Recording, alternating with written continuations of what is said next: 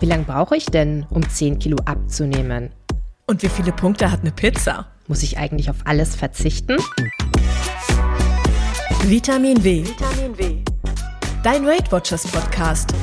Rund um die Themen Essen, Motivation und Abnehmen.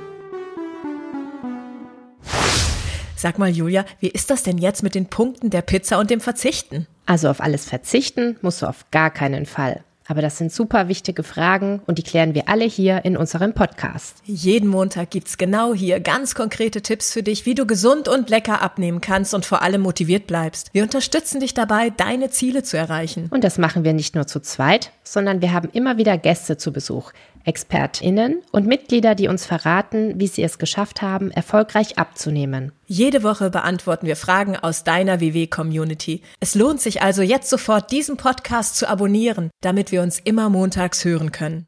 Also dann, bis Montag. Wobei, Julia, wie viele Punkte hat denn jetzt so eine Pizza? Hm?